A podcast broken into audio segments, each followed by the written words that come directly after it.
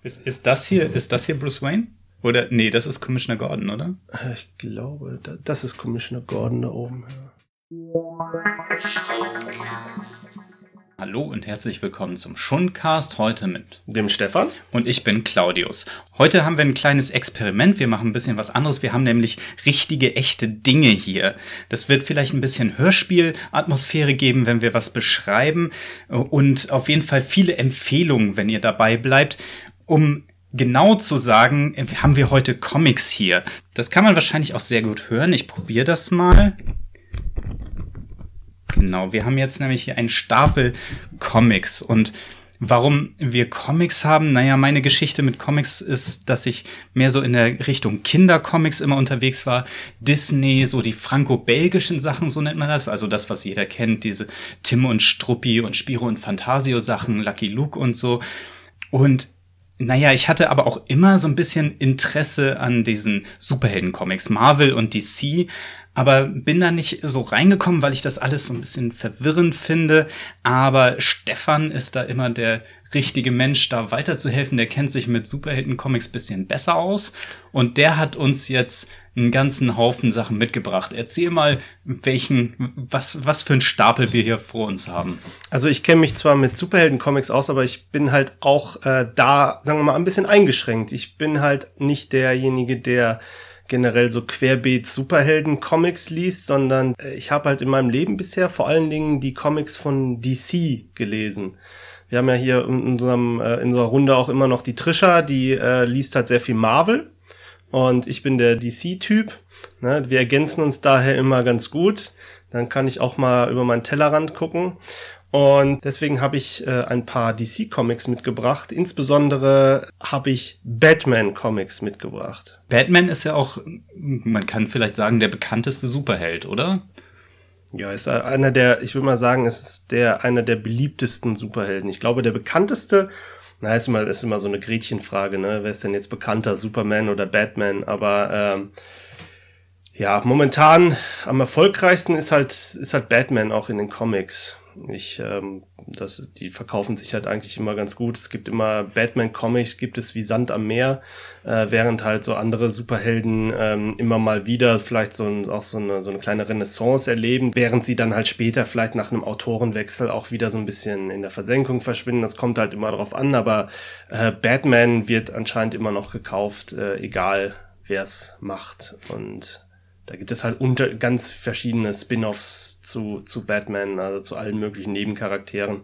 Wenn man halt aus einem Batman-Comic kommt, dann äh, ist es sehr wahrscheinlich, dass man auch eine eigene Serie hat, während man jetzt zum Beispiel bei Superman merkt, dass halt da nur noch der Hauptcharakter eigentlich wirklich zieht. Da ist dann vielleicht noch Supergirl, okay, gut, Superboy gibt's auch noch, aber dann hört's halt irgendwann auch auf. Aber ähm, Superman und Batman hast du jetzt genannt, die sind ja beide von dem gleichen Verlag, also beide von DC. Ne? Genau. Aber du meinst, Batman ist auch der erfolgreichste Superheld jetzt in den Comics, auch wenn man Marvel und so weiter dazu nimmt. Oh, das kann ich nicht. Ich glaube, Spider-Man ist noch, äh, Spider-Man gehört noch mit zu einem der Verkaufsschlagern äh, unter den äh, Superhelden. Also das ist, glaube ich, Marvels Zugpferd. Mhm.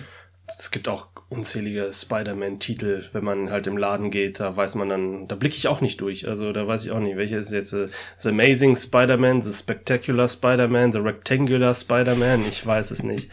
äh, das, äh, es gibt zu jeder Variante tausend Figuren. Aber Batman ist halt derjenige, der auch, sagen wir mal, am, auch, auch wirklich gute Comics gehabt hat in den letzten, sagen wir mal, 30 Jahren kann man mhm. jetzt fast sagen. Also so seit, seit der seit 1986, seitdem äh, The Dark Knight Returns rausgekommen ist, hat sich ja auch das Comic-Universum oder die, die Comic-Landschaft auch äh, geändert hin zu diesem düsteren, mh, mm, brutaleren auch und, und, und halt auch diesen, diesen psychologischen Superhelden-Comics. Und da ist halt Batman weg von diesem campigen, aus, äh, was halt geprägt wurde ähm, von der Adam West TV-Serie in den 60ern, ne? alles bunt und äh, Batman, der halt einen äh, moralischen Karlauer nach der anderen raushaut.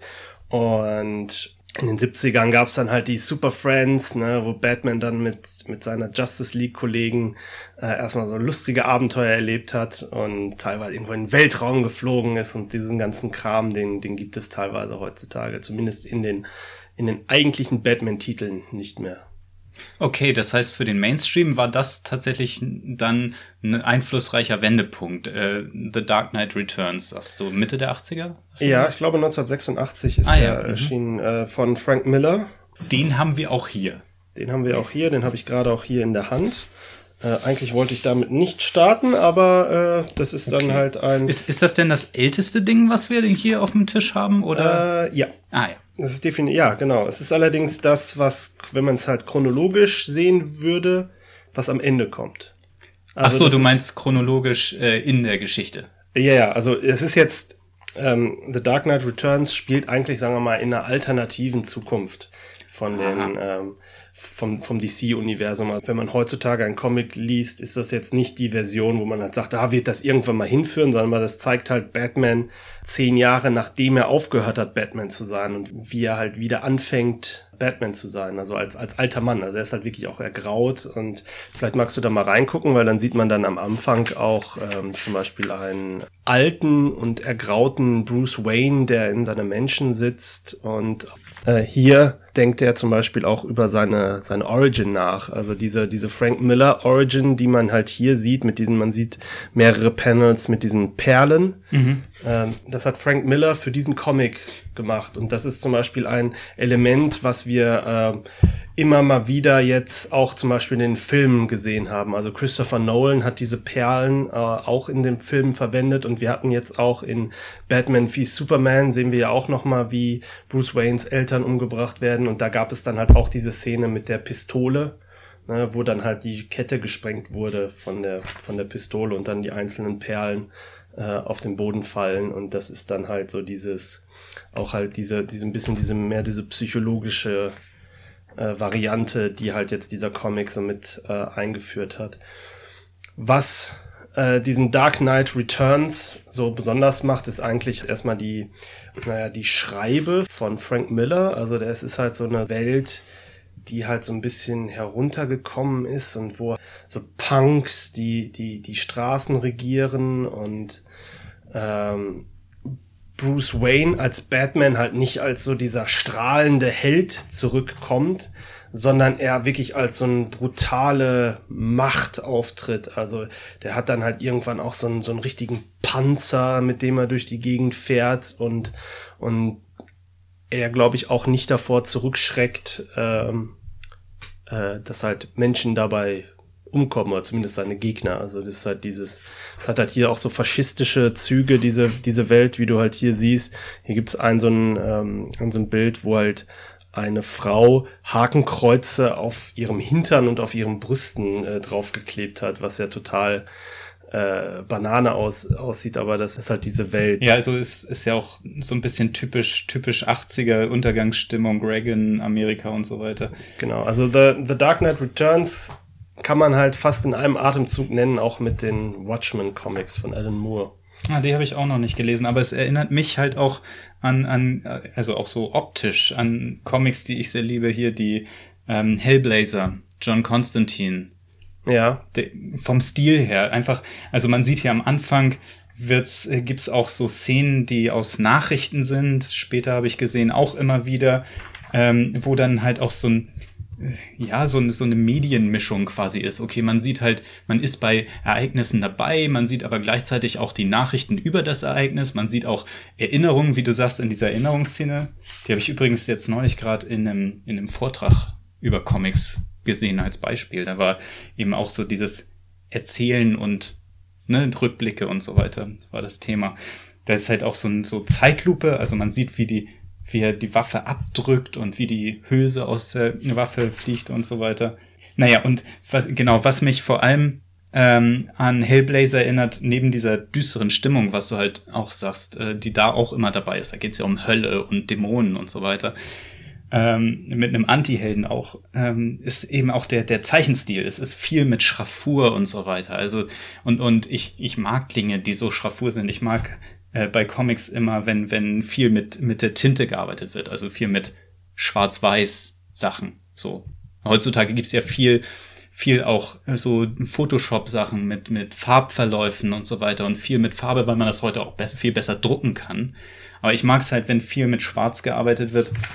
Das Schöne an dieser Schraffur ist, das ergibt so eine dreckige Welt. Also du siehst hier zum Beispiel auf dieser Seite, da regnet es. Oder nein, nein, er ist unter der Dusche und das ist so mit, mit ganz vielen schrägen Linien dargestellt. Und da ist halt, man, man, man sieht quasi dieses Wasser und, und dass es nass ist. Oder nachher, wenn es Action gibt, hier ist zum Beispiel, wo, wo Batman durch irgendwie eine Glasscheibe durchbricht oder so. Das ergibt einfach einen sehr, sehr dreckigen Look, dadurch, dass halt auch, ich meine, noch nicht mal da, wo halt die Action ist oder wo das Wasser ist, aber dadurch, dass halt in den Gesichtern auch immer schraffiert ist oder so. Das wirkt halt weniger klinisch, sondern es ist halt immer so ein bisschen mit, so, so ein dreckiger Look, weil man viele Linien halt einfach hat, um die Sachen darzustellen. Ja, also der, der ähm, Dark Knight Returns Comic ist halt gerade halt auch, was das Artwork angeht, auch sehr bekannt. Man sieht halt auch, äh, wenn man sich den Comic so anguckt, das sind halt sehr viele kleinere Panels. Also es ist halt nicht so diese großen Splash-Pages, die man halt in, äh, in moderneren Comics häufig bekommt, sondern wir haben halt sehr viel auch Text in dem Comic drin. Gerade halt auch durch diese Nachrichten-Einblendung, durch diese Media-Einblendung bekommen wir halt ein recht umfangreiches Bild von der Welt, in der Batman hier gerade existiert, weil sie halt doch sehr abweicht von dem, was halt damals auch für in den 80ern quasi ähm, die Realität war. Ja, und dadurch, dass es kleine Panel gibt und die halt auch in der Medialität wechseln, ne, ich, ich sehe schon wieder da die ganzen Fernsehbilder oder so, das macht natürlich auch eine, eine hektische und, und nervöse Welt. Ne? Also im Gegensatz zu Splash Pages, wo man dann irgendwie eine Szene sehr stark genießen kann und halt auch klar sehen kann. Wir haben halt da sowas Kaleidoskopartiges, immer kleine Ausschnitte von allem Möglichen. Ja, und Zusätzlich zum Dreck auch. The Dark Knight Returns ist halt auch was Besonderes, weil es äh, zum Beispiel auch die erste weibliche Robin einführt. Und äh, gleichzeitig ähm, ist dieser Comic auch der die Vorlage zum Beispiel für den Kampf zwischen Batman und Superman, weil äh, Superman ist halt hier so ein, ähm, naja, dem der Regierung treuer Untergebener. Und ähm, der man, man sieht das halt hier auch, also äh, wie Batman gegen Superman kämpft am Ende und ähm, dabei auch diesen Anzug trägt, den er halt in Batman wie Superman anhat. Dementsprechend ist halt dieser Comic halt wirklich auch so ein, so ein Meilenstein, den man, den eigentlich jeder Comic-Fan oder der jeder auch mal, der eine gute Geschichte lesen will, auch äh, ansch anschauen sollte. Ja, und ich meine auch schon vom Titel ist, ne, The Dark Knight, äh, das ist halt auch klar Vorlage für die jetzigen Kino.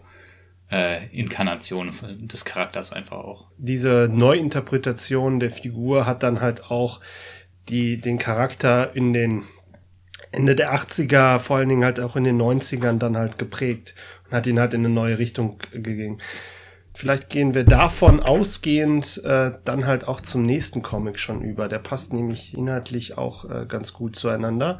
ist nämlich wieder ein Comic von Frank Miller. Mhm. Zeichner David Mazzucchelli. Mhm. Und zwar ist das Batman Year One. Also wir waren ah, jetzt ja. gerade am Ende von Batmans Karriere und, wir, und dieser Comic Batman Year One, der springt an den Anfang von Batmans Karriere und ist halt auch Frank Miller, der halt auch diesen Comic, ich glaube, ein Jahr später ungefähr im, im Zuge des, der Ongoing Series von Batman verfasst hat. Und das sind halt, glaube ich, vier Teile. Ach so, und Batman The Dark Knight, worüber wir eben gesprochen haben, der steht so ein bisschen für sich alleine. Der oder? steht so ein bisschen ah, für ja. sich alleine, genau. Okay.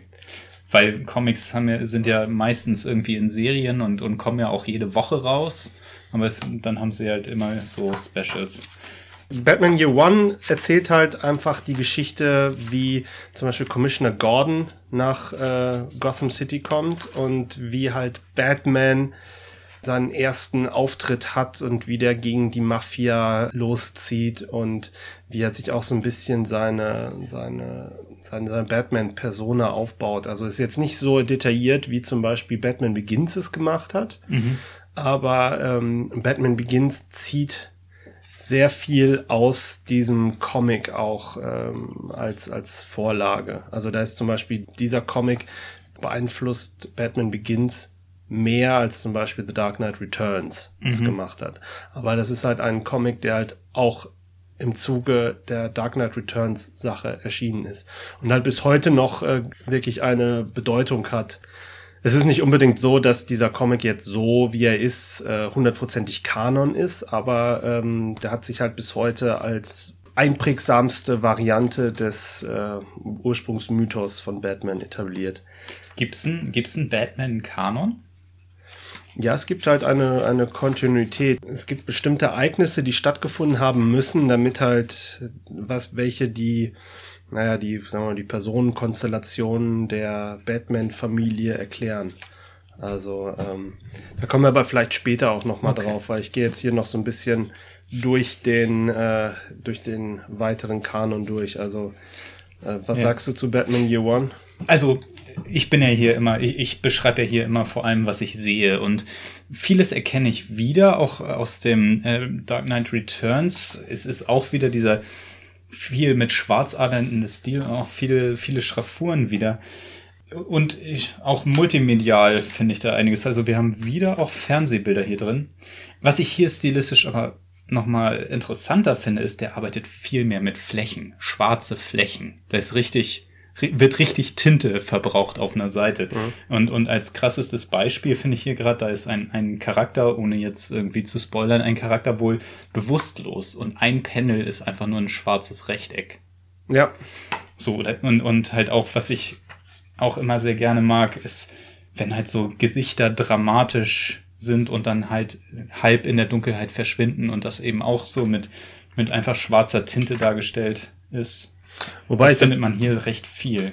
Wobei ich dazu sagen muss, dieser Comic ist natürlich auch, äh, den du jetzt in der Hand hast, das ist halt so ein, so ein Hardcover-Paperback mhm. und ähm, das ist natürlich auch nachkoloriert. Also das ist jetzt nicht unbedingt die Koloration, wie sie zum Beispiel damals in den ähm, in den Einzelheften verwendet wurden. Also da, da sind halt heutzutage bekommt man dann halt überarbeitete Versionen, ähm, die dann halt auch ein bisschen stylisch aussehen, wobei halt dieser Stil immer noch sehr simpel ist, also nicht, nicht irgendwie übermäßig ähm, Computerkoloration aufweist. Ja gut, also da, da sieht man natürlich auch, hier sind mehr unterschiedliche Farbstufen, als, es, als man da vielleicht in den 80ern zumindest zu günstigen Preisen drucken konnte. Das ist ja so dann der Unterschied, wenn man Sachen nachkoloriert. Man hat einfach mehr unterschiedliche Farben zur Verfügung.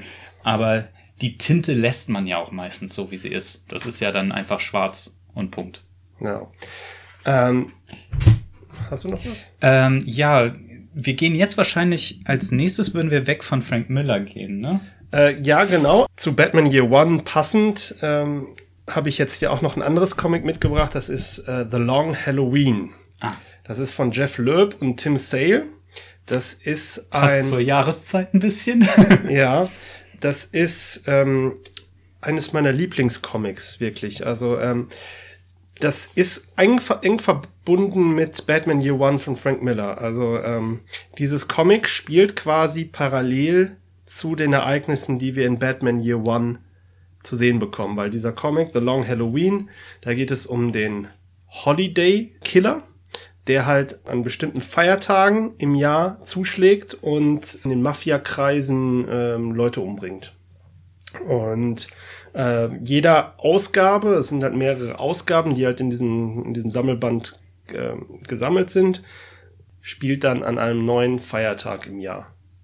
Und ähm, dieser Comic ist halt auch sehr stark verbunden mit dieser ganzen Mafia-Welt und ähm, es kommen halt auch verschiedene klassische Batman-Villains ähm, drin vor.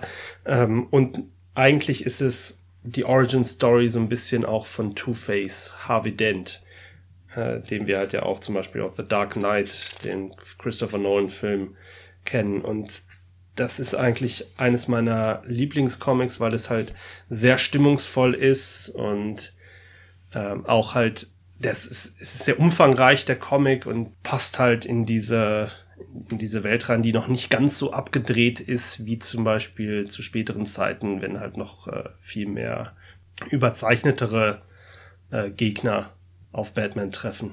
Catwoman hat anscheinend auch eine größere Rolle.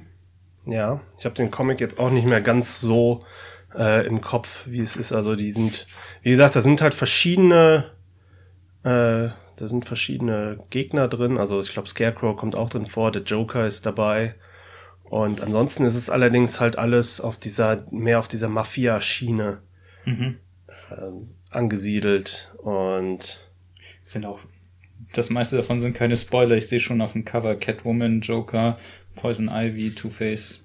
Ja, gut. Es ist halt so eine Kriminalgeschichte eigentlich. Also, das ist, äh, ist auch spannend, weil man sich halt fragt, wer ist denn dieser Holiday Killer? Mhm.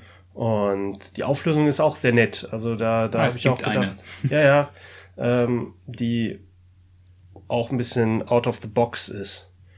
Und ohne jetzt, wenn ich jetzt weiter erzähle, dann äh, würde ich halt ja, spoilern. Okay. Also dementsprechend, wer es halt lesen will, sollte es halt tun. Ich finde es ganz spannend. Es ist halt sehr umfangreich. Das sind, glaube ich, zwölf Ausgaben, die gesammelt sind. Äh, und hat halt irgendwie, glaube ich, fast 300 Seiten.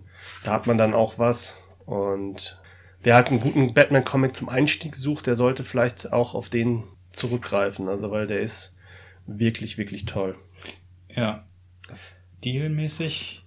Also erstmal, was mich vor allem erstmal interessiert, und da würde ich, ich würde erstmal raten, frühe 90er. Ich habe eine Frisur gesehen, die mich darauf bringt. Aber es ist Ende der 90er, von Ende 1998 ist der Comic.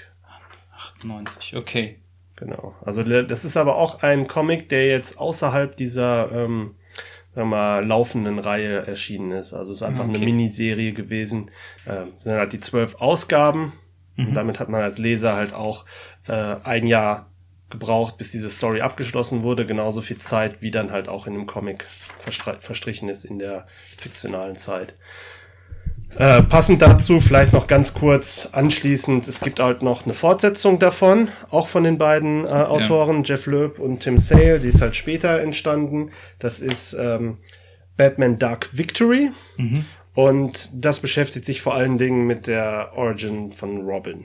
Ah ja. Und das ist halt auch so ein hat halt auch so den, den, den, so einen ähnlichen Zeichenstil und da brauchen wir jetzt, glaube ich, uns auch nicht, ähm, äh, brauchen wir uns nicht ganz so, so lange mit zu beschäftigen. Das, dieser Comic ist halt gut für all diejenigen, die sagen, Robin ist aber ein unglaublich doofer Charakter. Er wirkt immer so doof, weil er halt auch immer in, in bunten Kostümen rumläuft. Genau, und dieser Comic äh, erklärt halt einfach, wie Robin zu Robin wurde. Und generell sind die Comics ja auch so, dass Robin eigentlich eine sehr wichtige Figur für den geistigen Gesundheitszustand von Batman ist. Ah, ja. Also Robin ist halt häufig der Anker, der Batman, äh, der Batman nicht zu einem Bösen werden mhm. lässt. Also ein, ein Batman, der alleine unterwegs ist, der ist brutaler, skrupelloser und der verliert sich vielleicht auch in, seinen, in seiner Welt als äh, Fledermausmann. Ja, dann sag, sag ich mal, was ich wieder an, an Grafik sehe. Es ist wieder auch schwarz und flächig, vielleicht sogar noch schwärzer und, und flächiger als, als die Year One Sachen. Aber es ist schon auch noch anders als die 80er Jahre Sachen weniger Schraffur, wenn auch solche Sachen noch da sind, die auch dreckig wirken. Äh, was ich auffällig finde, es hat teilweise was, was ich franco-belgisch nenne, also ne, so ähnlich wie die europäischen Comics sind. Die, die Gesichter sind einfacher gezeichnet als in vielen anderen Comics. Und die ganze Welt wirkt so ein bisschen geometrischer, also einfachere Formen. Es ist irgendwie ein grafischerer Stil. Wenn du verstehst, was ich meine. Ja. Das, sie wollen halt in dem Comic auch so einen so einen Film Noir-Effekt äh, erzielen. Also dieses, dieses Detektiv-Gangster-Milieu, verrucht, ne, dunkle Schatten und das sehe ich auf jeden Fall auch, also Film Noir auf jeden Fall. Und es ist auch sehr filmisch gezeichnet. Also während man vielleicht bei, bei den 80er Jahre Sachen, die viel Fernseh Sachen aufgreifen. Hier hat man auch Kamerawinkel, also so eine gedachte Kamera, aus der das Panel gezeichnet ist, Sachen von über Kopf oder ähm, was man im Kino Dutch Angle nennt, also wo das, wo die ganze Szene schief liegt, und, ne, wo die Kamera einfach so um, um 10 Grad gedreht oder sowas. Äh, sowas hat man da drin, ähm, was mir jetzt äh, zumindest im kurz reinblättern in den 80er Jahre Sachen nicht aufgefallen ist. Aber hier zum Beispiel, man sieht, die ganzen Linien sind schräg ja. zum, zum, zu den Rändern des Panels, eine Tür im Hintergrund, die halt schräg ist. Und hier sieht man auch, was ich meine mit grafisch und geometrisch. Es ist nicht so, dass die Hälfte des Gesichtes von oben einfach im Dunkeln liegt, schwarz, sondern man hat den Schatten der Nase oder so und damit so dreieckige oder, oder halt, ja, geometrische Schatten im Gesicht. Genau, und man sieht halt hier zum Beispiel auf der einen Seite sieht man auch zum Beispiel so eine Kamerafahrt. Da ist eine Figur, die sitzt auf einem, äh, gefesselt auf einem Stuhl in einem schwarzen Raum also, und, und sie wird angeleuchtet von einer Taschenlampe. Und äh, man sieht dann halt, wie dieser Lichtkegel weggeht und ihn quasi in der Dunkelheit zurücklässt. Das sind halt drei Panels und auf dem letzten Panel ist er halt eigentlich nur noch so vom Kopf her fast zu sehen. Und du sagtest ja auch, dass die 80er Jahre Comics nicht unbedingt filmisch wirken. Ähm, es gibt von zum Beispiel Batman Year One und The Dark Knight Returns gibt es äh, Animationsfilme, die halt vor ein paar Jahren produziert wurden. Mhm. Die habe ich auch hier im Regal stehen übrigens kann ich durchaus empfehlen. Also die sind schon sehr gut, aber man merkt zum Beispiel bei Batman Year One, dass die Comic-Vorlage häufig eine Situation immer nur auf ein Panel reduziert hat. Also man sieht zum Beispiel in dem, in dem Comic sieht man, dass Bruce Wayne äh, einfach nur Holz hackt. Man sieht eine, ein Bild, wie Bruce Wayne Holz hackt und dabei sind, werden dann ganz viele Dialoge noch äh, reingeschrieben. Und dann geht es halt zur nächsten Szene, relativ hart. In welchem jetzt? In, den in Batman Year One ist ah, ja, das okay. zum Beispiel. Und wenn man sich halt den Film anguckt, dann merkt man dem Film an, dass die Vorlage nicht sehr filmisch ist, weil der Film auch durch dieses Jahr, das ist ja auch ein, ein, ein den Zeitraum des Comics soll ja auch ein Jahr abbilden. Und im Film springt man quasi so durch. Also man ist im Frühjahr und dann ist die nächste, dann zwei, eine Minute später ist man schon zwei Monate weiter und dann ist man äh, eine Minute später sind schon wieder zwei Monate vergangen und man rast halt so durch diese Geschichte durch, während äh, solche Geschichten eher ein bisschen mehr äh, Raum zum Atmen bieten, würde ich mal sagen. Mhm. Und die Geschichte halt mehr filmisch erzählt. Die lassen sich ein bisschen mehr Zeit. Und dadurch kann man sich auch so ein bisschen auf diese Geschichte mehr einlassen und hat nicht das Gefühl, man rast da durch. In der Comicform funktionieren halt diese schnellen Übergänge.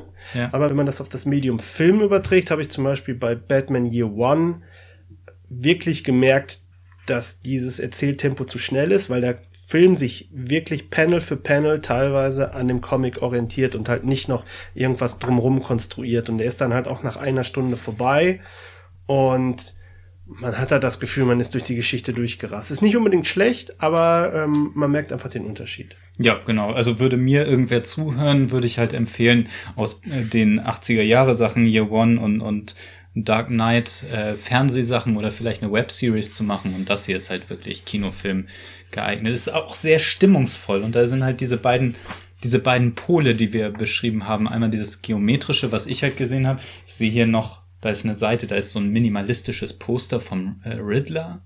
Ne? Also wie so eine wirklich, äh, wann war das? 30er Jahre Kinoplakat-Stil oder sowas? Oder noch früher, 20er Jahre. Und hier ist, sieht man auch das Filmische sehr schön in so einer Splash-Page da kann man tatsächlich die Verzerrung von der Kameralinse quasi sehen. Da ist eine Mauer im Hintergrund und die ist halt gebogen. Ja. Also es ist so ein bisschen wie mit Weitwinkel. Ja, und wir haben eine Kamera, die auf, ähm, also auf dem, um mal die Szenerie zu beschreiben, wir sehen, glaube ich, Scarecrow, ja. wie Scarecrow auf einem Pferd sitzt. Das Pferd äh, geht halt auf die Hinterbeine und, und fängt mit den Hufen vorne an zu schlagen. Und äh, man sieht halt Wolken im Hintergrund, die halt Rechts durch so ist ein Gebäude, vielleicht ist das ein Gefängnis, das ist irgendwie sowas wie Suchscheinwerfer, sieht das aus, oder, oder ja, es ist das Waffen? Äh, das weiß ich nicht. naja, auf jeden Fall irgendwie sowas. Sieht dann aus wie ein Sturm, ja, alles ah, ein bisschen dynamisch. Links an der Wand, links an der Mauer steht ein Tor Arkham Asylum. Ah, okay. Also ist es rechts das Gebäude dann wohl mit Genau. Suchscheinwerfern wahrscheinlich. Das ist halt so, so, so, so ein Horror-Image eigentlich. Also es ist halt ja. ein Sturm und dann sieht man die Vogelscheuche auf dem Pferd, wie es halt in so einer Gruselposition. Genau, es ist, ist es senkrechte Linien erinnern an Regen dramatisch. Es ist windig, wie man an, an hohem ungemähtem Gras sieht und so weiter. Es ist halt wirklich klassisch, klassischer Horror die Szenerie, genau. Vollmond und so weiter. Aber genau, was ich halt interessant finde, sind die filmischen Elemente. Also es sind auch große schwarze Flächen, aber die Kamera ist eben auf Bodenhöhe, es ist Froschperspektive und man sieht diesen Fischaugeneffekt von einer Weitwinkellinse. Also die Sachen in der Mitte sind aufgeblasen, die Sachen am Rand sind verkleinert und es ist halt alles ein bisschen, wirkt auch verzerrt. Also das Pferd, finde ich, wirkt, wirkt fast grotesk. Genau. Ja. Okay, das zu dem filmischen. Ähm, ich habe so ein bisschen eine Frage zu der Comic-Geschichte. Ich gehe davon aus, dass es jetzt so ein bisschen in andere Richtungen geht. Genau. Ne? Ja, dann passt das hier ganz gut.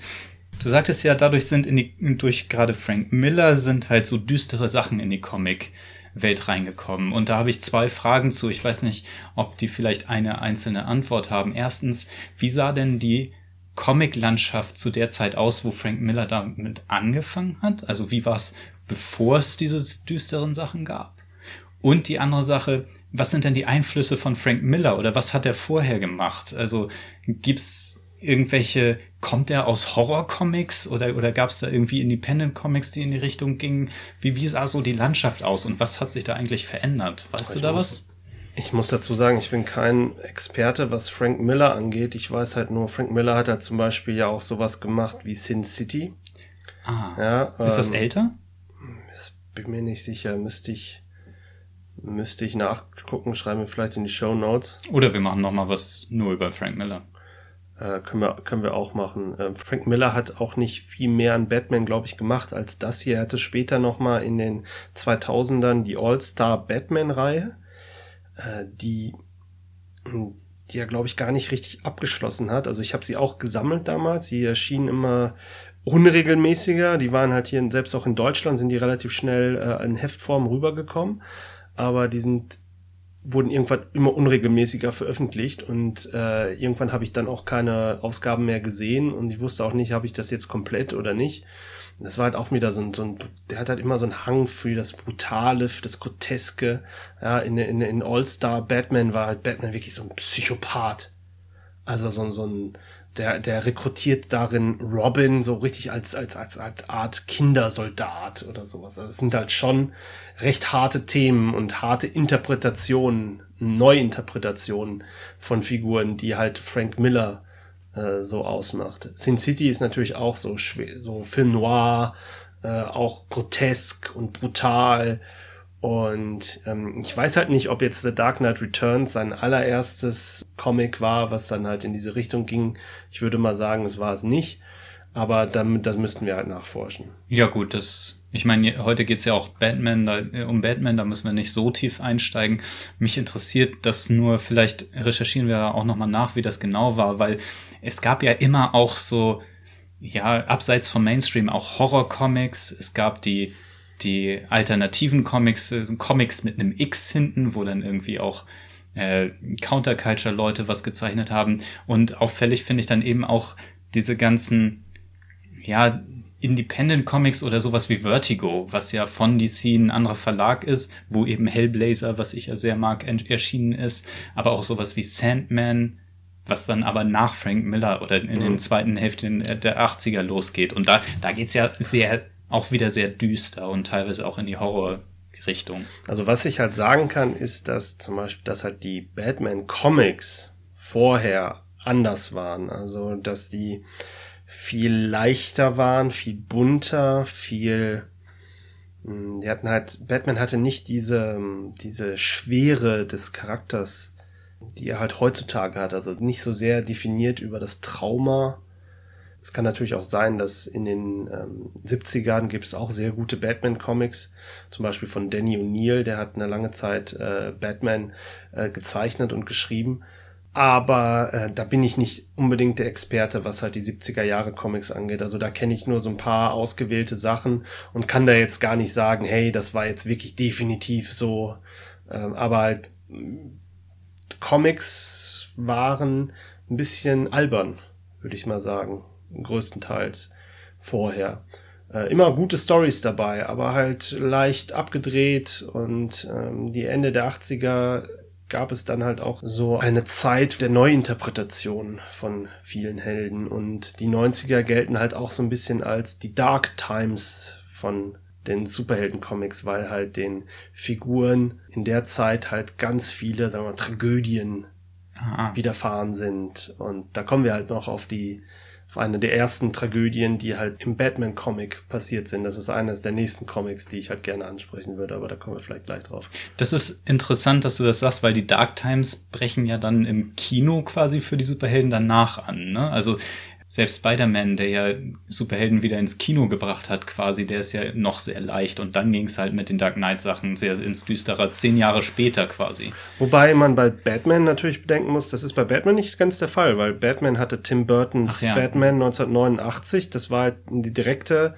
Folge von den Frank Miller Comics. Also diese, das war eine sehr düstere Version davon. Die war halt noch mhm. sehr comichaft und sehr so, so diese, diese, mit diesem Gothic-Style, den äh, Tim Burton reingebracht hat.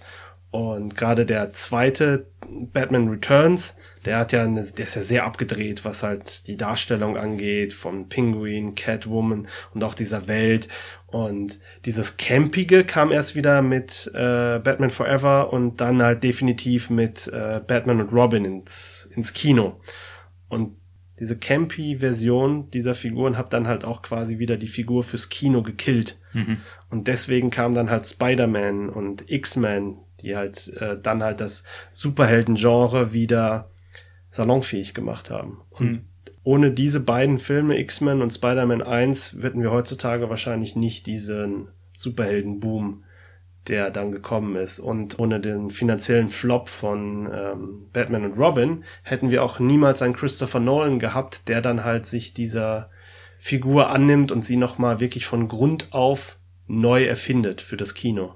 Und dieser extreme Erfolg auch von Batman ist natürlich auch durch den extremen Erfolg dieser Filme mitgeprägt. Ja, und äh, die 90er und Ende der 80er, 90er und 2000er, die bieten natürlich sehr viel, ähm, sehr viel Material, aus dem man äh, coole Geschichten und auch Dramen ziehen kann. Und es gibt halt bei Superman zum Beispiel ja diese Richard Donner Filme von äh, Ende der 70er. Also der erste Film von Richard ist ja von Richard Donner. Und der ist ja auch alles so leicht und die sind ja alle so, ist ja ein bisschen so happy und da wird halt gar nicht so auf den, da ist die Superman gar keine so eine wirkliche Figur mit Ecken und Kanten, sondern er, er macht das halt einfach und der ist halt dieser Boy Scout und ähm, wenn man dann, wenn man das halt sieht, dann weiß man, wie Comics ungefähr in der Zeit waren, weil Superman war halt in der Zeit so. Wenn man dann aber so ein Man of Steel guckt von 2013, äh, der dann halt diese Figur auch so richtig dekonstruiert hat. Das ist dann halt mehr Superhelden der 90er und 2000er. Und da, da, deswegen ziehen halt viele Filme heutzutage auch aus diesem Bereich ihre Sachen. Also ähm, The Dark Knight Rises hat auch viele Elemente von The Dark Knight Returns übernommen, weil halt auch so diesen, dieser Bruce Wayne, der ähm, nach mehreren Jahren wieder anfängt, Batman zu sein. Aber The Dark Knight Rises hat sich dann gleichzeitig aber auch noch an der Nightfall-Saga äh, bedient, die ich halt auch hier liegen habe und auf die ich als nächstes äh, kommen wollte. Genau. Kleine Nebenbemerkung möchte ich nur mal an die Hörerinnen und Hörer äh, richten. Wenn sowas, irgendeine Frage interessiert. Also wie waren Comics in den 70ern, wie waren in den 80ern, was sind Vertigo Comics, was hat Frank Miller alles in seinem Leben gemacht. Ähm, wer dazu Antworten weiß oder wen das interessiert, gerne uns einen Kommentar unter äh, auf unserer Website äh, lassen, schonkritik.de, da findet ihr auch den Eintrag vom Podcast, unter dem man Kommentare lassen kann, oder uns eine E-Mail schreiben. Äh, hast du da eine Adresse, wo man gut hinschreiben Äh, kann? Fragen at schundkritik.de. Fragen at schonkritik.de. Also, wenn ihr was wisst, wenn euch was interessiert, fragt euch, fragt uns gerne, dann machen wir doppelt so gerne dazu auch noch eine Podcast-Folge oder mal einen Artikel. Und wenn wir irgendwas erzählen, was nicht stimmt, was bei diesem Thema durchaus passieren kann, und ich kann halt leider auch nicht alles wissen, ist teilweise auch etwas länger her, dass ich die Sachen gelesen habe. Wenn ich mich also irre, könnt ihr mich auch gerne korrigieren. Genau, ich lerne das- immer noch gerne dazu. Das äh, würden wir dann am Anfang von der nächsten Folge erwähnen oder so, oder wenn wir dazu kommen, wenn wir Korrekturen haben. Okay, ähm, richtig. Du wolltest mir jetzt die nächste Serie zeigen. Genau, wir sind jetzt halt, wir hatten jetzt 80er, beziehungsweise äh, zwar auch ein paar Comics von später, die aber halt noch in diesen, in diese, äh, mit, mit diesen 80er Comics verknüpft waren. Äh, jetzt springen wir in die 90er. Anfang der 90er gab es so eine Welle in den Comics, ähm, wo den Helden mal so richtig übel mitgespielt wurden.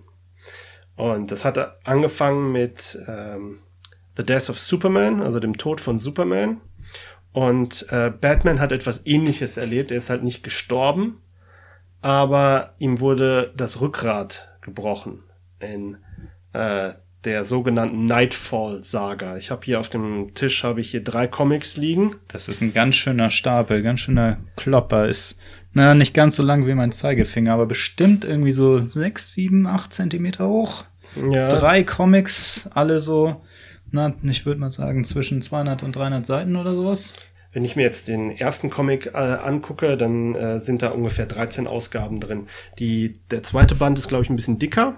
Mhm. Und der dritte, also Der, der zweite hat knapp unter 300 äh, Seiten, der dritte hat knapp über 300 Seiten. Und der dürfte dann irgendwie so 205, 260 hat der, 260, ja. genau. Ähm, genau, die Nightfall-Saga ist im Prinzip eines dieser, naja, ähm, es sind nicht die besten Comics. Ne? Es, sind, es ist aber halt eine der, eine der wichtigeren äh, Geschichten, die halt im äh, Batman-Universum passiert sind. Ähm, als Erklärung sei dazu gesagt, in dem Comic geht es eigentlich darum, in Teil 1 dieses Comics, Broken Bad heißt der erste Sammelband. Äh, darin geht es darum, dass Bane, der, den wir zum Beispiel kennen aus dem Film The Dark Knight Rises und der auch als, äh, der hat auch in Batman und Robin vorkam, aber da war er nur ein, ähm, ein Muskelprotz mit dem IQ von zwei, ja, ähm, während er halt ja in äh, The Dark Knight Rises auch durchaus in einen sehr elaboraten Plan verfolgt. Und das ist halt eigentlich eher der Bane, den die Comicwelt erschaffen hat. Und Bane ist halt direkt vor der Nightfall-Saga auch äh, erst überhaupt geschaffen worden als Gegenspieler von Batman. Er ist halt so ein Muskelprotz, so ein, so ein Wrestler und er ist aber auch super intelligent und er äh, verfolgt halt den Plan, dass er ein, ein, ein äh, Ausbruch aller Superverbrecher aus Arkham Asylum organisiert. Und Batman, der gesundheitlich schon angeschlagen ist am Anfang des Comics, muss dann halt, ist dann gezwungen, es mit allen seinen Widersachern nach und nach aufzunehmen. Und ich, wie gesagt, es ist jetzt kein großer Spoiler, weil ich es ja schon gesagt habe. Ähm, Im Endeffekt läuft es daraus hinaus, dass Bane Batman an den Rand der körperlichen Erschöpfung bringt und ihn dann besiegen kann, ohne Probleme. Und ihm halt in so einer öffentlichen zu, zur Schaustellung äh, quasi der Stadt ihren gebrochenen Helden hinwirft und sagt halt, "You- the bad is broken. Ja, und damit ist halt quasi die, die Macht von Batman über Gotham gebrochen und er hat jetzt halt das Kommando. Und in den Folgeteilen geht es dann unter anderem ähm, darum, einen Nachfolger zu finden für Bruce Wayne. Ja, da gibt es halt eine Figur, die der Jean-Paul Valley. Das ist halt ein, ähm, der ist später die Figur Azrael. Ähm, der ist halt so ein, so ein, also im Prinzip so ein, der, der ist halt so ein, so ein Agent für einen Orden und der ist eigentlich auch so ein bisschen psychisch instabil, aber Bruce Wayne äh, macht ihn halt zu seinem Nachfolger. Der schafft sich dann quasi so einen recht brutalen Batman mit so einer Hightech-Kampfrüstung und äh, Batman mit so, so Batarang Gatling Guns an seinem äh, Anzug und man sieht das halt ja hier auf dem Cover von dem dritten Band, wie halt sein Batman aussieht. Ah, okay. Der ist Rot halt so ein, und Gold. Ja, also es sieht aus. Kanten. Es sieht aus wie eine Mischung aus Iron Man, aber mit ordentlich viel Black Panther drin und auf Steroiden. Also eine fettere Rüstung, so, so ein bisschen Hulkbuster Iron Man. Ja, genau. Also es ist halt so die, die, die, die Albtraum-Variante von Batman ist das eigentlich, so eine Art. Und ähm, Teil 3, Night's End, äh, handelt halt davon, wie der durch also Bruce Wayne ist halt in der Weltgeschichte unterwegs gewesen und hat halt sein, hat halt einen Weg gefunden, sein Rückgrat wieder zu heilen und wie er dann halt das Cape von Batman sich wieder verdient. Mhm. Und er muss halt den amtierenden Batman besiegen und das ist quasi diese Storyline. Und das ist halt eine sehr lange Geschichte gewesen, die sich halt auch über einen sehr, sehr langen Zeitraum in den Comics hingezogen hat, bis dann halt Bruce Wayne wieder da war. In dieser Trilogie, die ich halt hier habe, das sind halt die englischen Ausgaben. Mhm. Äh, Batman Nightfall Part 1, 2 und 3. Da gibt es halt zwischen Band 2 und 3 gibt es halt einen Sprung von ähm, 7, 8, 9 Comics, mhm. die halt nicht veröffentlicht werden, die den alternativen Batman als Protagonisten hatten. Ah, okay. Und das finde ich halt zum Beispiel bei dieser Version, die ich habe, ein bisschen schade, weil ich äh, das Gefühl habe, ich habe was verpasst, weil der, es gibt da ein paar Elemente, die ja in Band 2 so angedeutet werden. Da wird zum Beispiel der Vater, glaube ich, von Robin, von dem dritten Robin, Tim Drake, entführt. Äh, und äh, in Band 3 ist er dann schon wieder befreit oder ist tot. Ich bin mir nicht ganz sicher. Irgendwas ist auf jeden Fall mit ihm passiert. Hm. Und die, diese Geschichte ist da schon aufgelöst. Und man sieht halt auch nicht, wie Bruce Wayne äh, durch die Weltgeschichte zieht, äh, bis halt seine sein, Rück, sein, seine Rückgrat wieder geheilt bekommt, sondern man hat halt das Gefühl, man hat irgendwas verpasst. Das ist ein bisschen schade an dieser Version. Ich glaube, es gibt mittlerweile auch äh, Fassungen davon, äh, welche diese fehlenden Ausgaben mit beinhalten. Aber da würde ich mich jetzt nicht zu weit aus dem Fenster lehnen. Ja. Erste Frage von mir, bevor ich jetzt mal reingucke. Dieser blonde Häftling mit dem Fokuhila, ist das der Joker ohne Schminke? Nee, ich glaube, das ist John Paul Valley. Das ist okay. der, der neue Batman. Ah ja. Ich meine zumindest, dass er das war. Der ist auf jeden Fall so ein blonder. Oh ja, okay. Der Joker ohne Schminke kommt eigentlich gar nicht vor in den Comics. So, so ganz, ganz selten mal. In, in uh, The Dark Knight Returns gibt es einen geläuterten uh, Joker, der in, uh, in Talkshows auftritt, glaube ich. ja, aber da hat er auch Schminke, also ja, meine ja, ich, ja, eben gesehen zu haben. Okay, das ist neuer als die 80er Jahre Comics, aber für mich sieht's klassischer aus, interessanterweise. Also es ist halt auch, also ich habe ja eben gesagt, es ist ein ganz schöner Ziegelstein, der hier vor uns auf dem Tisch liegt, aber es ist recht billiges, leichtes Papier. Ich hätte sonst gesagt, man könnte jemanden damit erschlagen, das funktioniert aber nicht, nee. weil die so leicht sind. Es ist halt so ein bisschen, also ne, so dieses Papier, wo man das Gefühl hat, das ist dickeres Zeitungspapier. Ja. ja. Zeitungspapier eigentlich sogar. Und auch vom Zeichenstil ist halt recht einfach. Und, und es sieht halt tatsächlich genauso aus wie die früheren Hellblazer-Comics, die, die ich gelesen habe.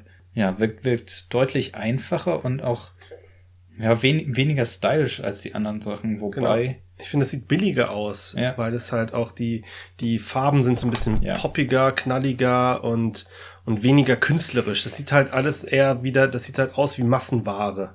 Ja, und genau, das, das meinte ich halt. Ne? Man sieht hier, dass sie nicht so viele Farbstufen haben. Sie haben nicht so viele, vor allem so, so Grautöne, Brauntöne, Grüntöne, womit man es halt realistischer machen kann. Dafür, hier ist eine Höhle und die ist halt zum Teil orange. So, weil wenn genau. man nur, was weiß ich, 50 Farben hat, dann sieht's halt so aus. Und Batman ist halt dann auch blau. Genau, diese schwarze Rüstung, die wir halt heutzutage kennen, die kam dann auch erst äh, Mitte der 90er. Also im Nachgang von diesem Comic gab es irgendwann dann die Ausgabe, wo er dann halt wieder so richtig schwarz getragen hat. In, in diesen Comics trägt er halt noch diesen, äh, dieses graue Oberteil mit dem äh, Emblem, mit dem gelben äh, oval drumrum. Und das wirkt halt heutzutage so ein bisschen altmodisch mhm. und, und veraltet. Ich muss halt wirklich dazu sagen, wer die Nightfall Saga lesen will, sollte jetzt nicht die Krönung der Comic-Kunst erwarten.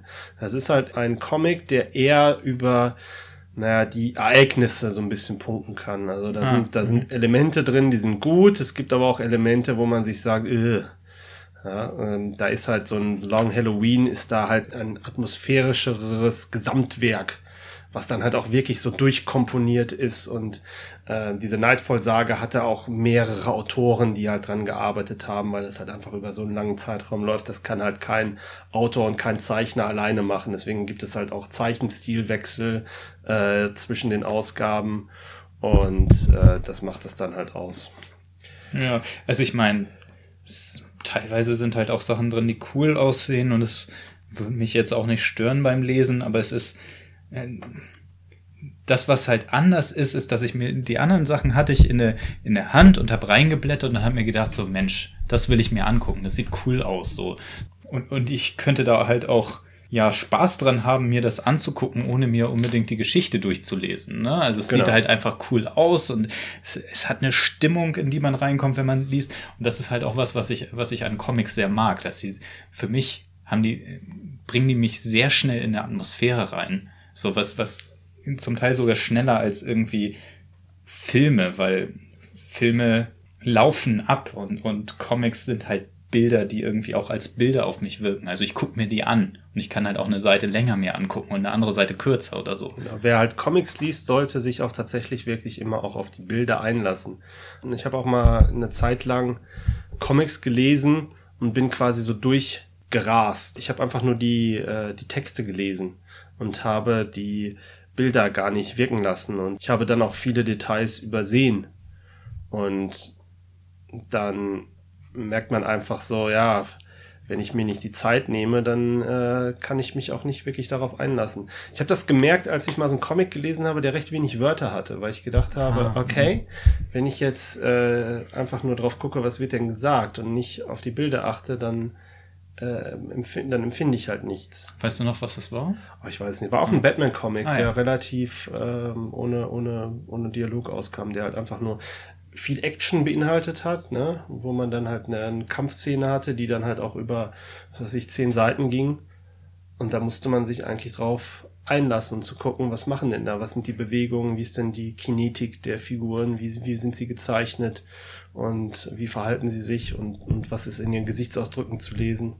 Und das gab so zum Beispiel eine, es war ein Star Trek Comic, den, den ich gelesen habe. Das war so eine, eine Ausgabe über Spock, also eine Spezialausgabe, ähm, wo Spock mit Schwester Chapel im, im, im Turbolift war und die sich einfach nur angeguckt haben.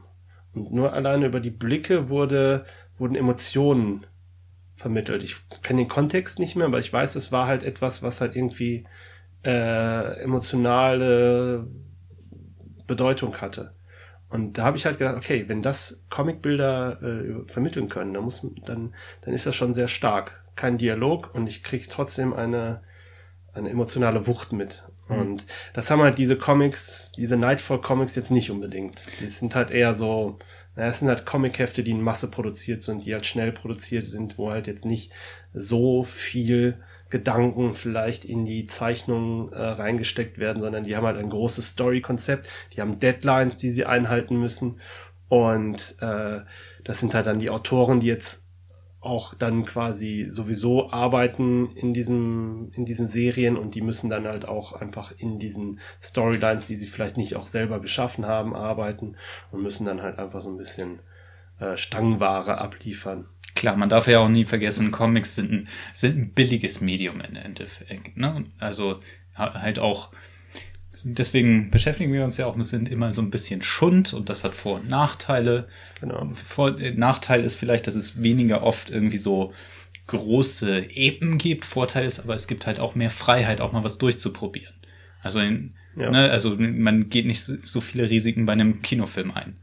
Genau. Ähm, und das, und ist halt in einem Comics ist halt so, okay, wenn wir was Blödes gemacht haben, dann äh, sagen wir einfach in der nächsten Ausgabe, dass nicht passiert. Ja. Und dann ist das halt gut. Und man hat halt immer ein unendliches Special Effects Budget. Das ist halt auch ein großer Vorteil. Genau. Ja, ähm, genau.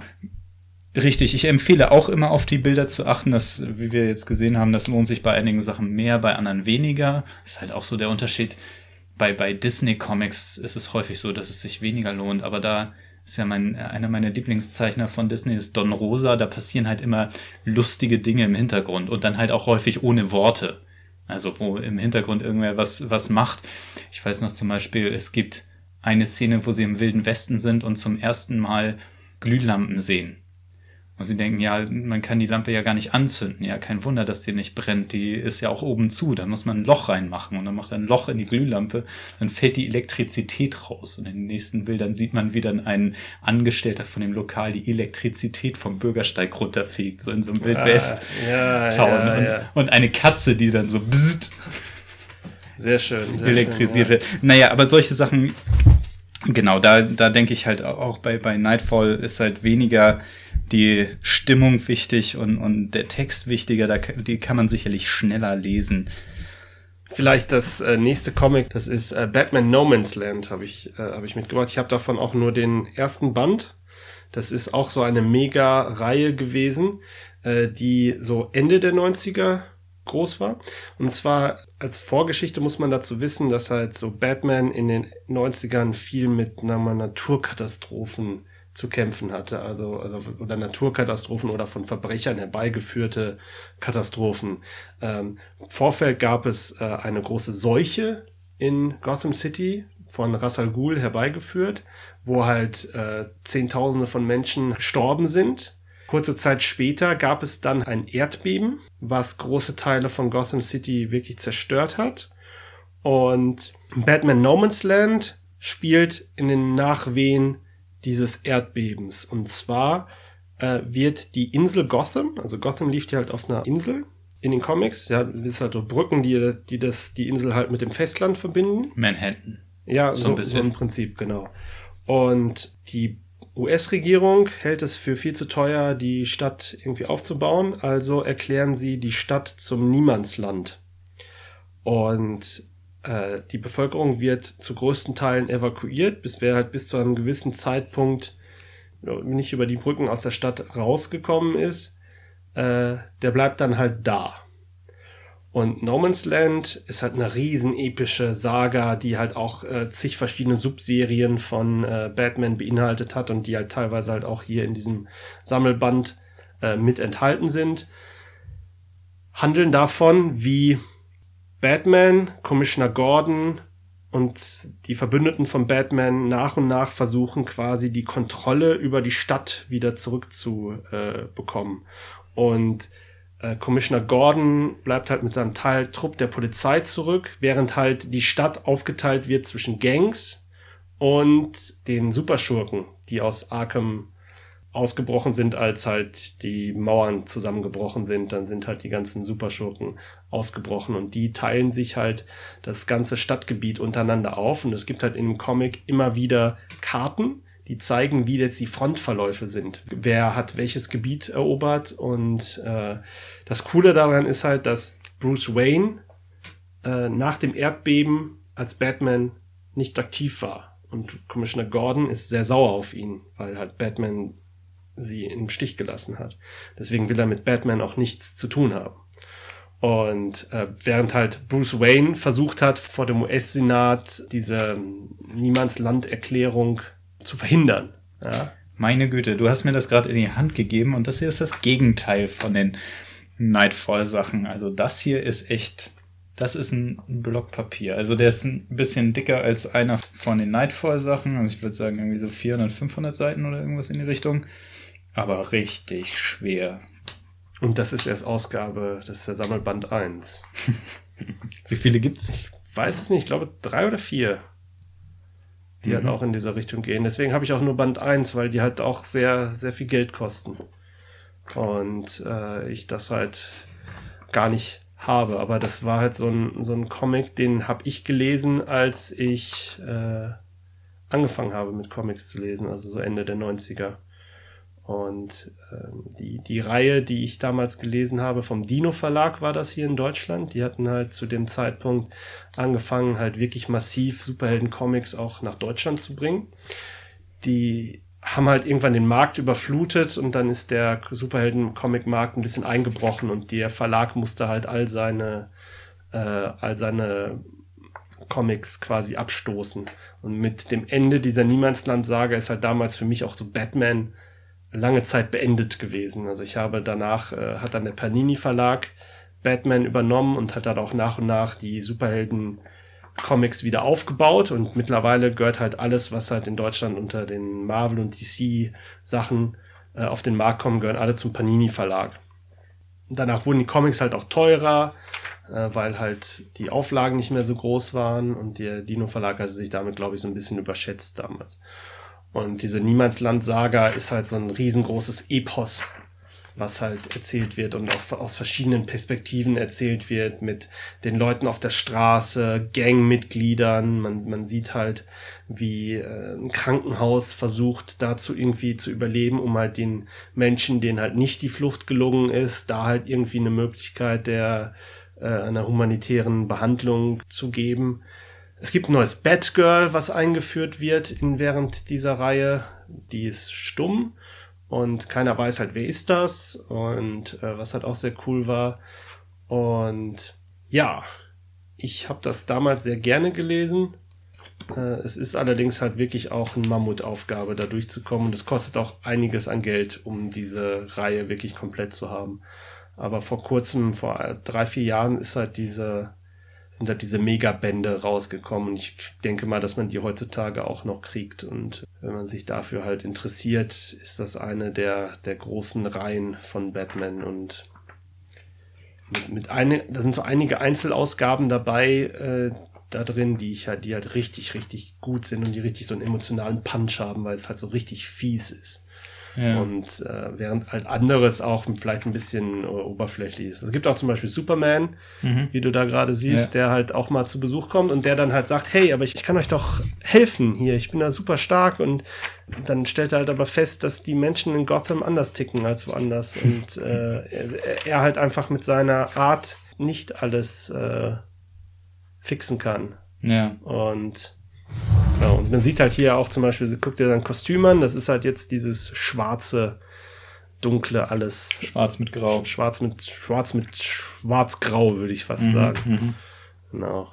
Und das war so der Höhepunkt der 90er. Ja. Deswegen halt immer in die Fresse bekamen es die, die Helden. Ne? Mhm. Die Seuche war halt noch heftiger, weil das halt so richtig mit so Todesimages gearbeitet hat. Also mit, mit verwesenen Leichenbergen in den Straßen und das waren halt alles sagen wir, Ereignisse, gegen die ein Held, der normalerweise Verbrecher auf der Straße verprügelt, nicht viel ausrichten kann. Und das machte das halt durchaus äh, interessant. Ja. Und ja, was halt so die direkten Nachwehen von diesem No Man's Land waren, das habe ich teilweise gar nicht mehr mitgekriegt. Also ich ja. weiß halt irgendwann, dass halt dann halt Lex Luthor dann äh, äh, mitgeholfen hat, Gotham City wieder aufzubauen und Bruce Wayne hat dann halt auch ganz viel Geld da reingepumpt und irgendwann wurde dann natürlich auch das No Man's Land auf, aufgehoben, weil es ist ja nun mal so, dass das halt fortlaufende Serien sind und eine fortlaufende Kontinuität haben und irgendwann sind halt solche Stories natürlich vorbei und dann wird halt so ein gewisser Status quo wieder hergestellt. Ja. Stilistisch ist es interessant, weil, wie du sagst, das ist eine Riesenserie. Man merkt schon, wenn man es in der Hand hat, das ist episch im wahrsten Sinne des Wortes. Und äh, es sind halt auch ganz viele Zeichner und Autoren drin, ne? Also genau. es ist ganz unterschiedlich und wenn man durchblättert, sieht man auch ganz unterschiedliche Sachen. Aber man sieht damit eben auch Sachen, über die wir schon geredet haben und ganz neue Einflüsse. Hier ist zum Beispiel was mit Schraffuren. Man sieht ein unrasierten Batman, der auf dem einen Bild sogar irgendwie schiefe Zähne hat, so ein bisschen. Mhm. Ähm, ich würde es hyperrealistisch nennen. Also das ist äh, irgendwie noch realistischer als realistisch. Äh, hier hinten sind noch Sachen, die, die fast fotorealistisch wirken. Hier sowas.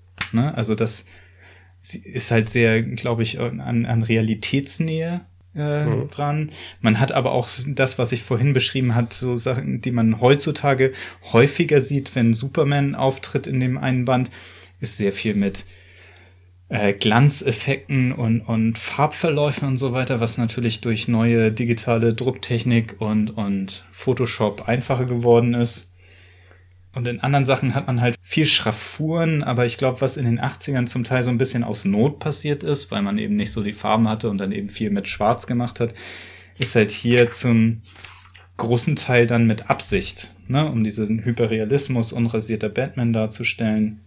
Man sieht hier und da Sachen, die, ja, wo man fast so ein bisschen das Gefühl hat, das ist vielleicht europäisch oder so ein bisschen Manga beeinflusst mit mhm. großen Augen und tatsächlich so ein bisschen Cartoon-Stil, schon fast in eine Disney-Richtung. Oder hier, das finde ich auch ganz interessant. Ähm, ich hatte eben nachgeguckt, das ist ein jemand, der heißt, glaube ich, De Israeli oder so. Genau, Artist Colorist. De Israeli, da sieht man hier auch Geschichten, die haben so einen Pop-Art-Stil. Also wo man auch wieder so geometrische Sachen und Licht und Schatten hat, aber ähm, ja, so ein fast Plakatstil oder so ein bisschen ähm, ja, Pop-Art halt. Erinnert mich an so, so Leute wie Keith Haring oder sowas. Oder wie heißt der andere Typ? Pop-Pop-Art-Leute halt. Es gab halt in den 90ern äh, durchaus auch ganz extreme Varianten, die halt ausprobiert wurden. Also ich kenne zum Beispiel in, in fortlaufenden Serien hast du dann, dann zum Beispiel einmal so einen fotorealistischen Batman und äh, ein äh, Zeichner, der hieß, glaube ich, Kelly. Ich weiß nicht genau, wie er mit Vornamen hieß, oder war das sein, sein Nachname? Kelly Jones hieß der, glaube ich. Der, der zeichnete Batman so richtig als so, als so Albtraumfigur mit, mit langen, nach hinten geschwungenen Ohren, die halt wirklich so, das, die halt so, so einen halben Meter nach hinten ragten, die halt total unpraktisch waren eigentlich. Da hatten halt alle Figuren diesen grotesken Stil und dann wenn Dämonisch man, quasi. Ja, so ein, so ein Dämon wirklich. Und es war etwas verwirrend, wenn man das gelesen hat in einer fortlaufenden Geschichte, während Batman dann halt äh, in der in der alten Ausgabe fotorealistisch gezeichnet ist und in der nächsten aussieht wie der Dämon und dann wieder fotorealistisch.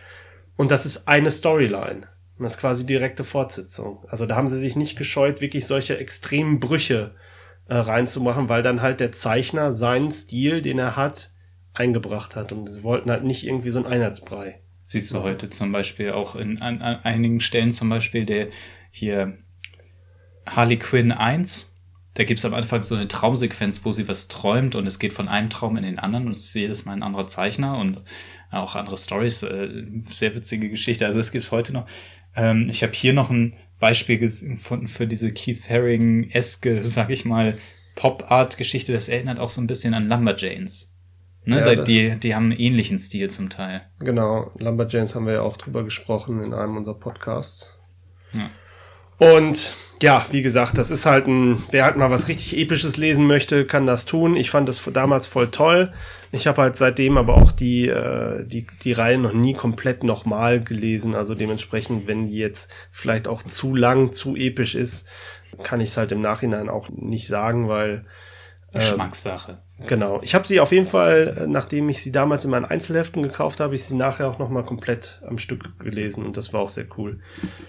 Ähm, ja, abschließend gehen wir jetzt mal in die 2000er rein. Also wir bleiben mal nicht, wir gehen mal nicht auf die ganz aktuellen Comics, sondern ähm, ich habe halt noch die Empfehlung äh, Batman Hush von Jeff Loeb, den wir jetzt eben auch schon hatten mit äh, The Long Halloween und Dark Victory und Zeichner Jim Lee und dem Koloristen ähm, Scott Williams, die halt wirklich sehr imposante Zeichnungen schaffen können. Und äh, Hush ist eines dieser Höhepunkte. Das ist auch aus der laufenden Batman-Reihe gewesen in den äh, 2000ern.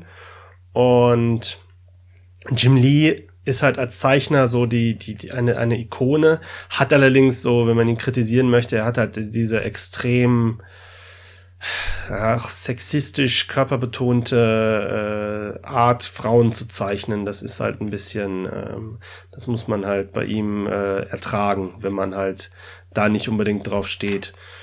Ähm, was halt der Comic sehr cool gemacht hat, war immer zwischen diesen Du hast ja gerade hier so eine Seite aufgemacht, wie es ja. halt eine ist so, so, so, so in einem Art Schwarz-Weiß gehalten. Es ist ähm, Farbstufen, also es ist einfarbig und, und blau oder lila und dann halt ja in Schraffuren und verschieden, verschieden dunkel. Also es sieht, es sieht so ein bisschen so aus, als hätte man es mit, mit einem einzelnen Kuli gemacht. Also ich bin mir sicher, dass es irgendwie wahrscheinlich mit Schwarz und einer Sorte Tusche ist aber es sieht eben aus wie, als hätte man eine, eine Kuli-Zeichnung gemacht, zumindest von den Farben her. Genau, und das ist halt so, in diesem Comic geht es halt viel auch um Bruce Waynes Vergangenheit und ähm, einem bestimmten Ereignis, was in seiner Vergangenheit passiert ist, was dann halt äh, extreme Auswirkungen auf äh, die Gegenwart hat. Und ich will da eigentlich nicht zu viel vorwegnehmen. Es gibt halt den Bösewicht Hush, der, wer halt jetzt aktuell in der Comicreihe unterwegs ist, für den ist das kein Unbekannter, aber in diesem Comic tauchte der zum ersten Mal auf und da gibt es halt auch ein kleines Mysterium um die Figur, dementsprechend möchte ich da halt auch nicht viel ähm, spoilern. Und ich mag, mochte halt an dem Comic diese, erstmal die, die, die optische Pracht, die das Ding halt hat und gleichzeitig halt auch, dass die Figur Bruce Wayne durch diese immer wiederkehrenden Rückblenden in seine Kindheit, wo er halt wirklich noch Kind war und seine Eltern noch lebten und äh, dass man halt da halt so ein bisschen mitbekommt, wie er so seine Jugend verbracht hat und äh, welche Ereignisse ihn da so ein bisschen geprägt haben. Und äh, wer das halt mal lesen möchte, ich habe jetzt hier ähm, die Ausgaben Hush 1 und 2. Das ist, gibt es auch als äh, Sammlung in einem Band. Muss man halt gucken, wo man das halt findet. Aber das würde ich jetzt einfach mal so als Abschluss da stehen lassen und einfach gar nicht mehr so großartig auf die Story eingehen, weil die sollte man einfach gelesen haben. Okay. Ja, vom Stil her würde ich halt sagen, so ein bisschen die die logische Folge aus dem, was wir in No Man's Land gesehen haben, weil da geht's halt ganz weit auseinander und die Leute machen verschiedene Sachen mit Farben, verschiedene Sachen mit äh, Tinte oder Zeichnungen, verschiedene Sachen mit Schraffuren, um bestimmte Sachen zu erreichen. Und hier ist halt so, ja, es gibt, es gibt Farbverläufe, es gibt Glanzeffekte, es gibt Schraffur da, wo, wo es Sinn macht, wo man damit was äh, darstellen kann. Es gibt in Rückblenden so eine, so eine mehr reduzierte und, und dadurch künstlerischer wirkende Sache. Ja, es gibt da drin auch ganz modern äh, so ähm, Photoshop-Effekte. Ich habe eben so eine Fahrtszene gesehen, wo zwei Leute irgendwie durch die Gegend fahren und man sieht im Hintergrund so einen Unschärfe-Effekt, wo die Gebäude irgendwie so ein bisschen ver verwischt sind von ja. der Bewegung. Das ist halt, sowas macht man nicht per Hand. Das ist ein Photoshop-Effekt, würde ich behaupten. Ja, das ist halt Computerkoloration, die halt so in den 2000ern auch so in die Comicwelt äh, eingeführt wurde und die dann halt auch den, den visuellen Stil auch, auch prägen.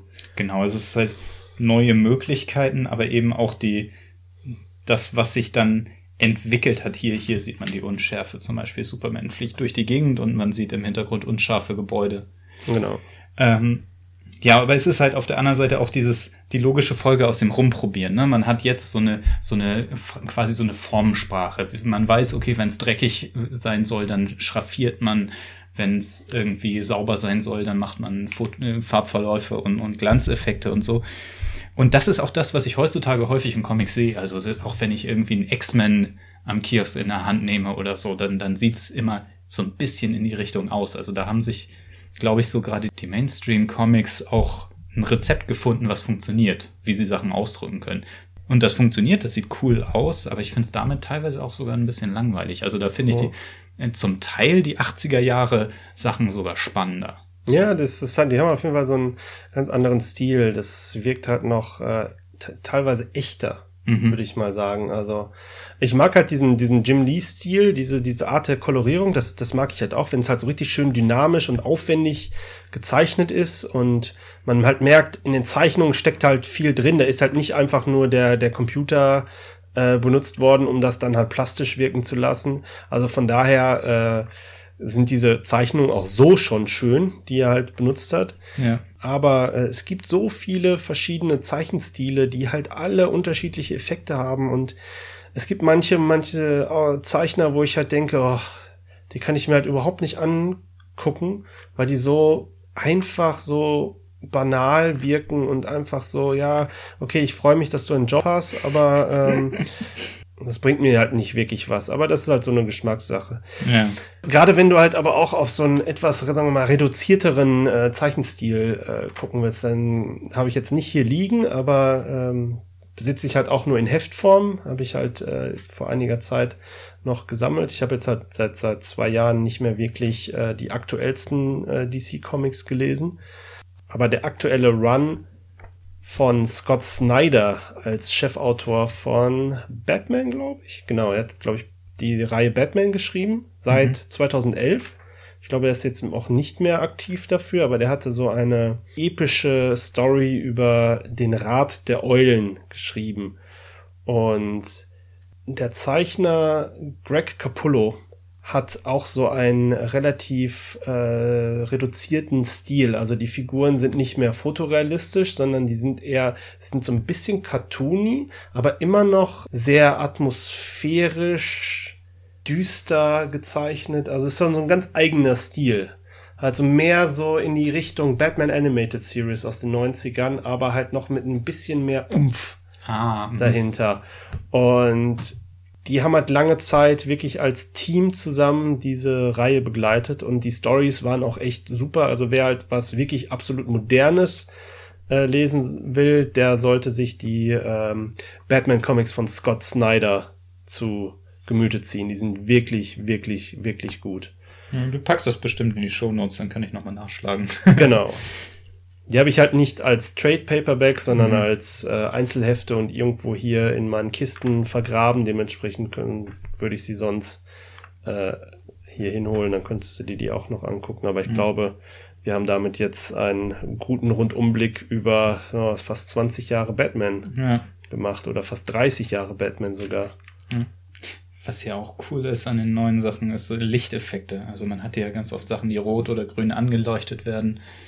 Okay, coole Sache. Jetzt, ich habe die alle auf, jetzt auf dem Stapel, ist so 20 Zentimeter hoch, mindestens. Ähm, was würdest du denn mal empfehlen? No Man's Land, hast du selber gesagt, ist ein bisschen teuer. Bei irgendwas hattest du das, das sollte man gelesen haben? Uh, the, the Long Halloween, das ah. ist halt so ein, so ein richtig gutes Einsteiger- Comic, ich meine, es ist ein bisschen vielleicht unfair, wenn ich halt sage, es ist vielleicht eines der besten Batman-Comics, dass man halt sagt, hey, liest das mal. Hm. Und dann liest du das andere und dann denkst du dir vielleicht so, ah, vielleicht das ist aber nicht mal ganz so gut. Aber ähm, gut, das ist natürlich auch eine Geschmackssache. Äh, aber halt gerade so, so Batman Year One und The Long Halloween, die haben halt so einen schönen Einstiegsfaktor, die haben eine schöne, so ein Film Noir-Feel und da kann man halt, kommt man auch zurecht als, als Einsteiger. Und sie stehen ja auch für sich selber. Genau, mhm. man muss halt nicht äh, viel vorher wissen. Und äh, The Dark Knight Returns ist halt sowieso so ein relativ eigenständiges Produkt. Den sollte man auch mal gelesen haben, selbst wenn man äh, nicht unbedingt der große Batman-Fan ist. Also wenn man zum Beispiel Watchmen mag, mhm. was ja auch so ein, so ein, so ein sehr auch so ein gesellschaftskritisches Ding ist und auch in den 80ern war und auch so quasi die Dekonstruktion von Superhelden beinhaltet hat. Und auch sehr erfolgreich im Kino. Gerade auf Netflix habe ich, glaube ich, gesehen. Ist ja, gerade erfolgreich neu, oder, im Kino war leider nicht. Nee, nee oh. das ist leider, ist leider nicht so erfolgreich gewesen, wie sich das Zack Snyder gedacht hat. Übrigens, Zack Snyder hat ihn inszeniert. Hm. Halt hier unser Batman wie Superman-Macher. Ah, okay. Der hat halt den Comic relativ eins zu eins inszeniert und umgesetzt, also wirklich Panel für Panel und mhm. äh, das ist so ein bisschen sehr so irgendwie irgendwie ist der Film halt nicht so angekommen, wie äh, wie sie gedacht haben. Also, sie haben sich glaube ich zu sehr darauf verlassen, dass es halt, dass die Fans das tragen werden und das war, hat dann halt nicht funktioniert. Der Film ist super. Ah ja, okay. Also ähm, vor allen Dingen in der Director's Cut Fassung. Ist halt ein bisschen brutaler und äh, ist halt auch nicht unbedingt so gut wie der Comic, aber äh, der Film ist schon sehr zu empfehlen. Der ist halt wirklich auch eines dieser unterschätzten Werke. Vielleicht kann man darüber auch mal einen eigenen Podcast machen. Ja, und. Schreibt, schreibt uns, wenn es euch interessiert. Genau. Watchmen, die Wächter.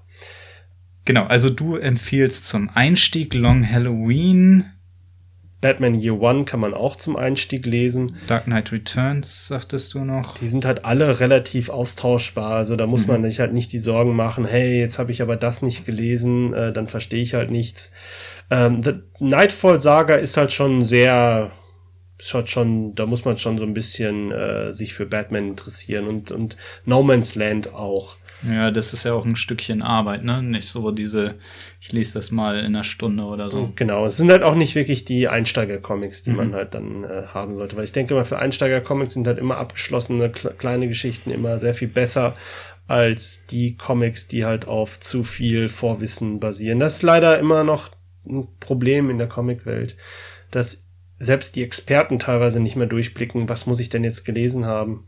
Ja, gut. Deswegen würde ich halt auch jedem immer empfehlen, wer halt einsteigen will mit Comics, sollte halt auf die Trade Paperbacks gehen, weil die häufig halt auch nochmal vorsortiert sind. Ja. Das heißt, wer halt in Heftserien einsteigt, wenn es nicht gerade irgendwie eine Nummer eins ist oder so, die halt so ein bisschen darauf ausgelegt sind, dass vielleicht neue Leser einsteigen, dann äh, würde ich mich tatsächlich einfach mal informieren. Ansonsten kann man allerdings auch einfach sagen, nehmt den ersten Comic in die Hand, den ihr findet, kauft ihn, lest ihn, wenn es halt was Aktuelles ist und äh, guckt dann, ob ihr da reinkommt, weil eigentlich ist es halt wie so eine fortlaufende Soap. Es wiederholt, vieles wiederholt sich, man muss einfach nur diese Welt kennenlernen und äh, in den Comics selber werden dann auch immer mit auf die Querverweise, die werden auch immer so ein bisschen erklärt.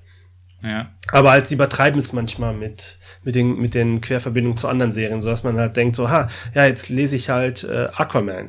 Und dann plötzlich muss ich halt, aber um die nächste Aquaman-Story zu lesen, muss ich dann halt auch noch die Justice League Comics dazu kaufen, weil die halt sich dann abwechseln mit der Aquaman-Story. Und das ist dann halt da, wo es kompliziert wird. Ja, und auch so, wenn, ich hatte immer die Erfahrung, dass man dann, es passiert irgendwie irgendwelcher verrückter Kram. So, und man denkt sich so, okay, warum? Ne? Also man, man versteht gar nicht, was der Zusammenhang ist. So wie wenn man in der, in der Serie irgendwie in Staffel 5 einsteigt, so in einer fortlaufenden Serie.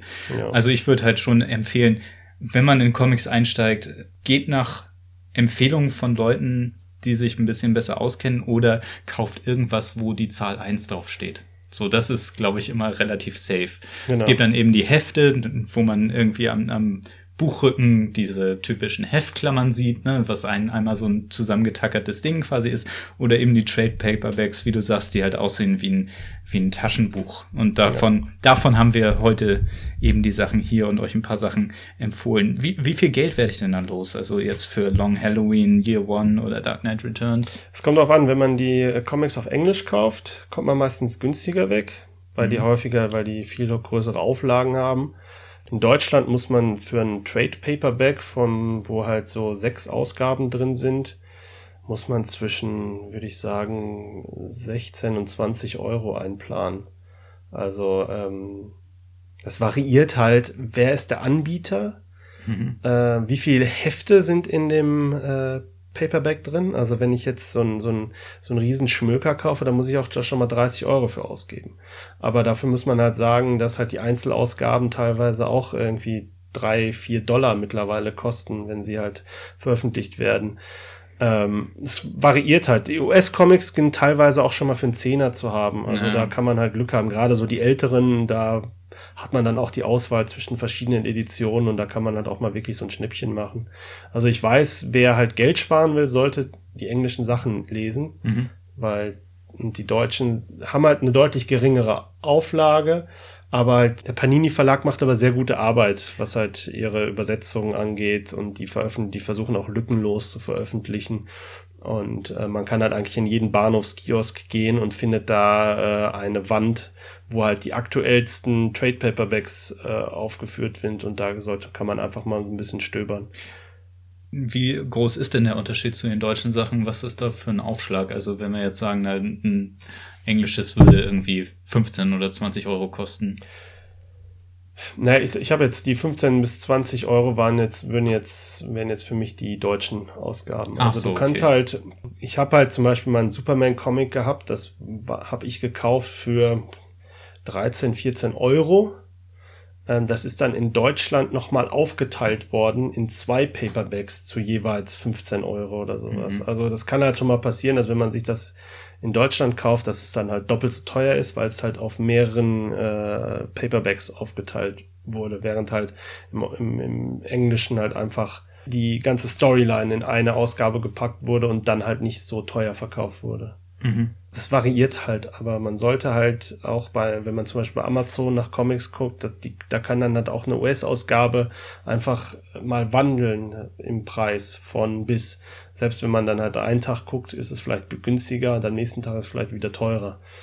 Und ähm, ja. Das wäre vielleicht auch nochmal ein Thema für, für eine neue, für eine einzelne Folge, wie kann man Comics kaufen. Also ich empfehle immer Comicläden selbst wenn man da nicht so oft hinkommt oder so, dass man dann einmal in eine große Stadt fährt. Ich weiß, genau. in Hamburg gibt es schöne Läden, wo in man hin kann. In Köln gibt es auch welche. Und die Beispiel. helfen einen eben auch weiter. Da kann man halt sagen, so, ich hätte gern ein Trade Paperback, dann habt ihr schon mal ein Wort, mit dem ihr irgendwie euer Nerdcred beweisen könnt und könnt ihr reinmarschieren und sagen, ihr hättet gern einen schönen Trade Paperback von Batman und äh, können die euch auch was empfehlen. Ja, wo man halt vielleicht nicht so viel Vorwissen zu braucht oder sowas. Ja, genau. die Leute kennen, wer in einem Comicladen arbeitet, wird sich wahrscheinlich sowieso auskennen. Comicladen können so ein bisschen einschüchternd wirken, wirken auch auf mich teilweise ein bisschen einschüchternd, weil ich dann vor diesen riesigen Regalen oder den, den, den Boxen stehe und einfach nur so durchgehe und ich weiß teilweise auch selber nicht, macht das Sinn, das jetzt zu kaufen oder nicht, wenn ich halt nicht genau vorher weiß, ah, das ist die aktuellste Serie, dann weiß ich halt, okay, die, den, den kann ich mir jetzt kaufen. Ja. Und ansonsten kaufen. Und man will ja auch nicht 800 Euro da lassen. Genau. In den Comicläden gibt es aber auch äh, gerne mal wirklich günstige Comics zu kaufen. Also dann halt auch mal für so ein Paperback für 6 Euro oder sowas. Wenn man halt einfach ein bisschen sucht, dann gibt es da auch schon mal so ein paar Perlen drin, wo man einfach gar nicht viel für bezahlen muss. Und was ich halt auch großartig finde, du kannst halt auch auf die Leute zugehen und sagen so, also ohne zu wissen, was man jetzt genau haben will, einfach sagen so, ich mag Sachen mit viel schwarzen Flächen oder so und dann denken die drüber nach und sagen so, ja, hier nimm man das mit, so, das, das mache ich halt auch gerne. Genau. Und in Comicläden findet man auch viele Comics, die äh, nicht Superhelden-Comics sind. Und da äh, kann man halt auch so ein paar Schätzchen finden. Und vielleicht findet man da halt dann auch eher so seine Nische. Das kann natürlich auch sein. Also halt Superhelden-Comics, ich finde sie gut, ja. aber es gibt halt auch, äh, es gibt auch noch anderen Kram und den sollte man sich auch. Europäische Sachen, Animes. Genau, oder halt die, die unabhängigen Verlage in Amerika, die dann halt auch teilweise auch ein bisschen kreativere Stories haben. Also Superhelden-Comics ähneln sich halt auch sehr stark. Und ähm, wie halt auch, wie man es auch teilweise bei den Filmen halt merkt. Irgendwann ja. wiederholt es sich halt. Aber das gehört halt dazu. Damit muss man leben.